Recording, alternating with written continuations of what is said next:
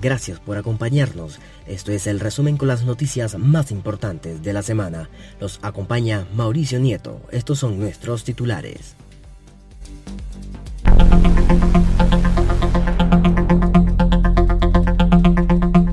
Fuerza Armada de Brasil inicia combate para extinguir incendios en la Amazonía.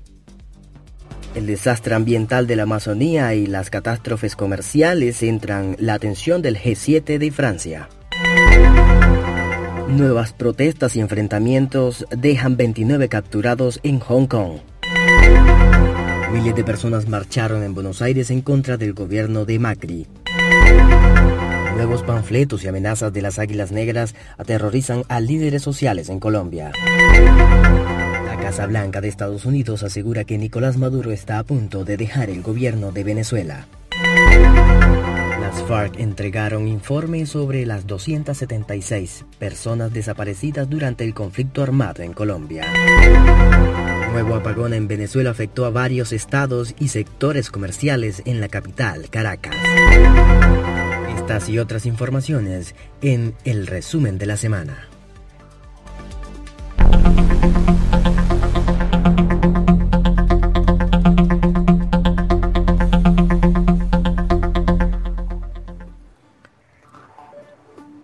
Las Fuerzas Armadas de Brasil iniciaron el sábado el operativo para combatir el creciente número de incendios en la Amazonía en medio del clamor mundial contra el presidente Jair Bolsonaro y en defensa del pulmón del planeta.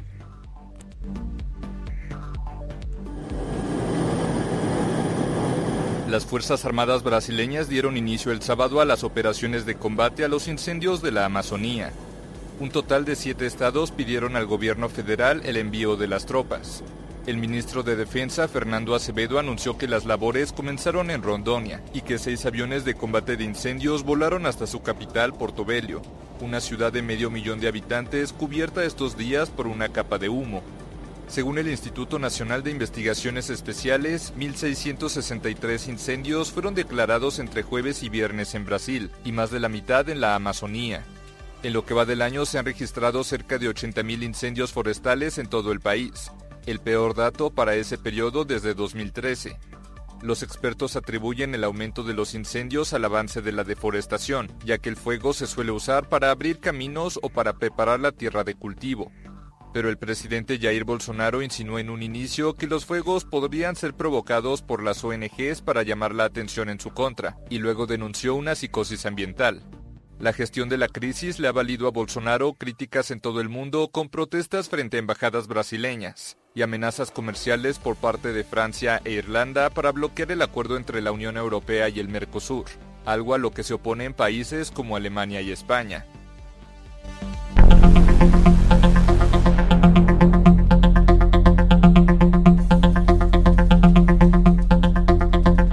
Devastadores incendios en la Amazonía y el crecimiento de las tensiones comerciales concentraron el sábado los debates en el primer día del G7 en el sur de Francia, una cumbre bajo un clima de tensión y divisiones internas.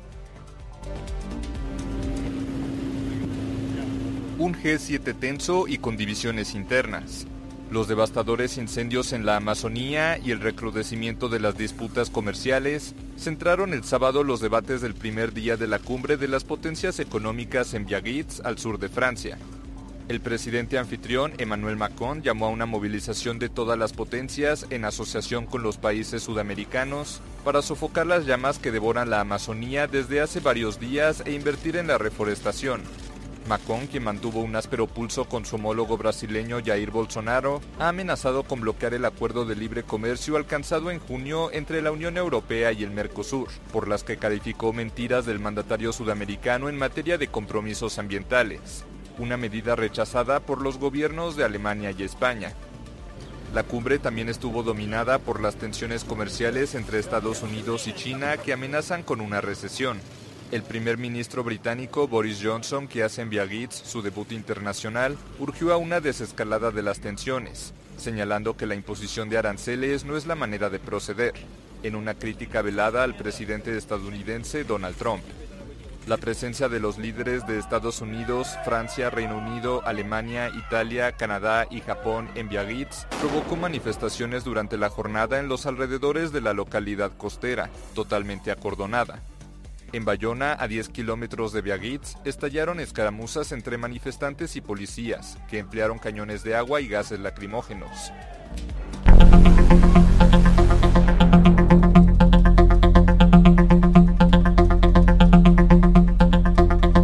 Un total de 29 personas fueron detenidas en la urbe de Hong Kong, en China, tras haber participado en una marcha prodemocrática el sábado en la que sucedieron episodios violentos, según informó la madrugada de este domingo la policía de la ciudad de El Condado. Informa Duma Subirana.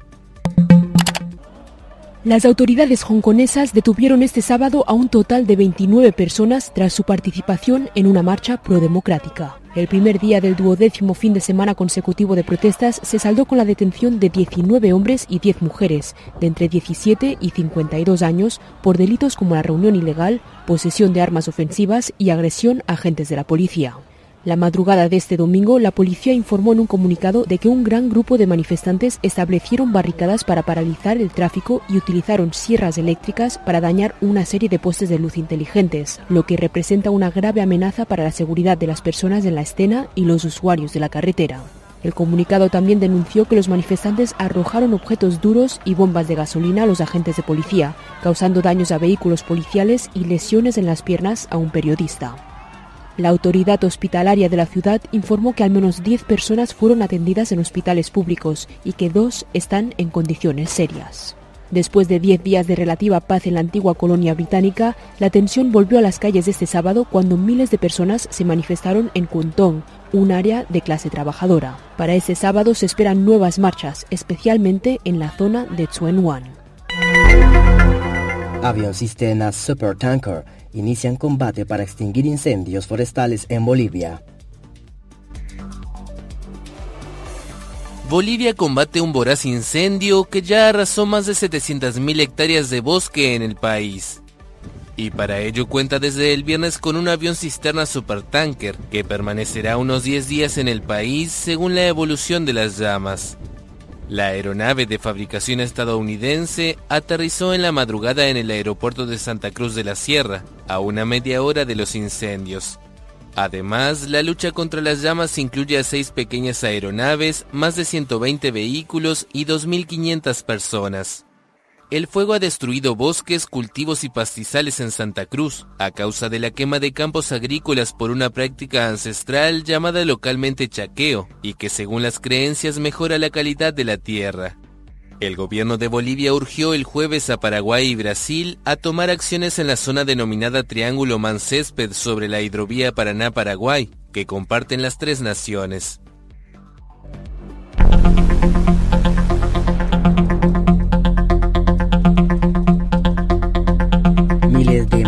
Manifestantes marcharon el jueves a lo largo de la avenida 9 de Julio en Buenos Aires, Argentina, donde organizaciones sociales llamaron a alzar la voz contra el gobierno del presidente Mauricio Macri y sus políticas económicas.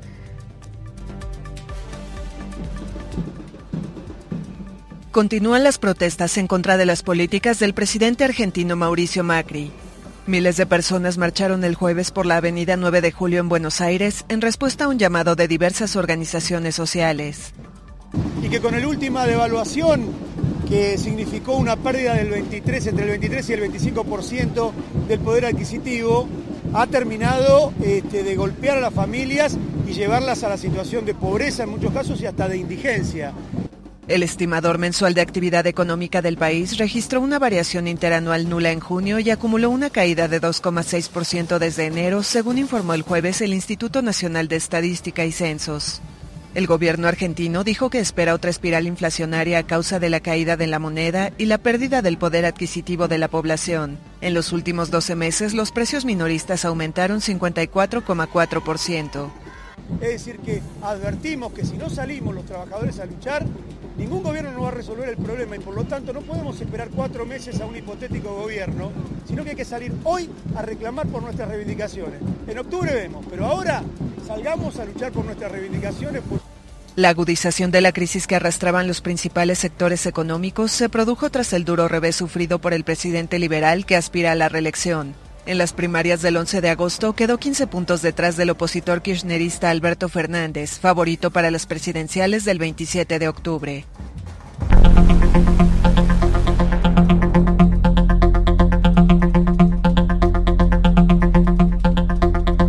Y líderes sociales se enfrentaron duras amenazas firmadas por las Águilas Negras, la tenebrosa marca tras la cual se esconden narcos paramilitares o agentes estatales para aterrorizar a Colombia. Un informe especial.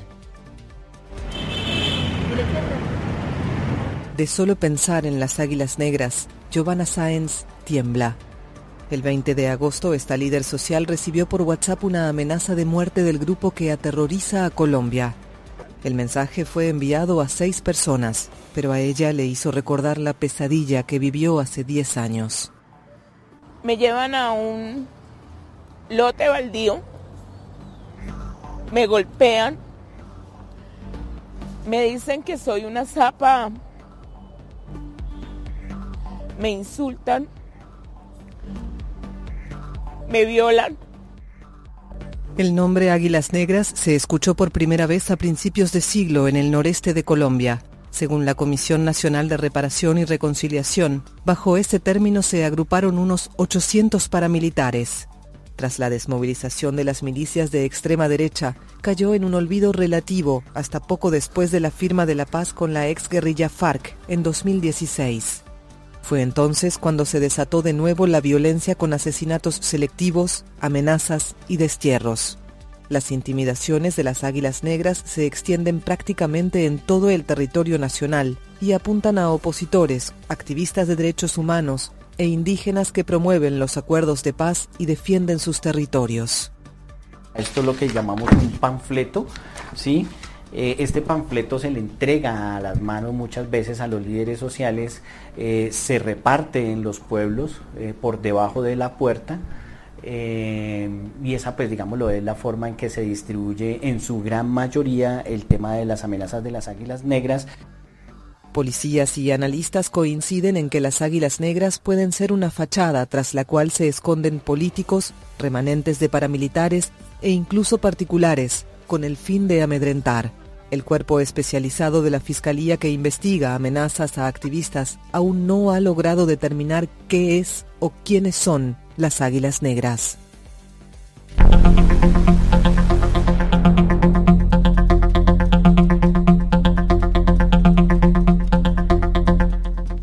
Las FARC entregaron el martes información sobre 276 personas desaparecidas durante el conflicto armado en Colombia, tras lo cual se activará la búsqueda e identificación de los restos con la ayuda de un comité internacional de la Cruz Roja. La exguerrilla FARC entregó información el martes sobre personas desaparecidas en el conflicto armado de Colombia. Hoy hacemos entrega pública y formal como continuidad de nuestro compromiso de 276 casos a la unidad de búsqueda de personas dadas por desaparecidas para que se inicien los procedimientos necesarios y establecer su paradero. Según Parra, 176 de esas personas corresponden a unidades de la exguerrilla acusada de reclutar a la fuerza a niños y adolescentes que perdieron contacto con sus familias. Otros 77 son civiles y tres pertenecieron a la fuerza pública. De los 20 restantes no se precisó su condición. El rastro de estas personas se perdió en medio del conflicto en un periodo comprendido entre 1981 y 2016.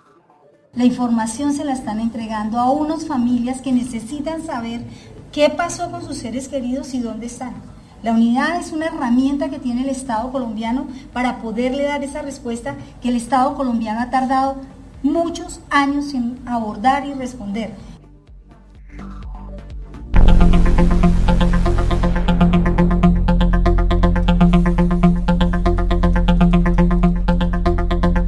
Hasta aquí el resumen de las noticias más importantes de la tercera semana del mes de agosto del 2019. Los acompañó hasta este momento Mauricio Nieto.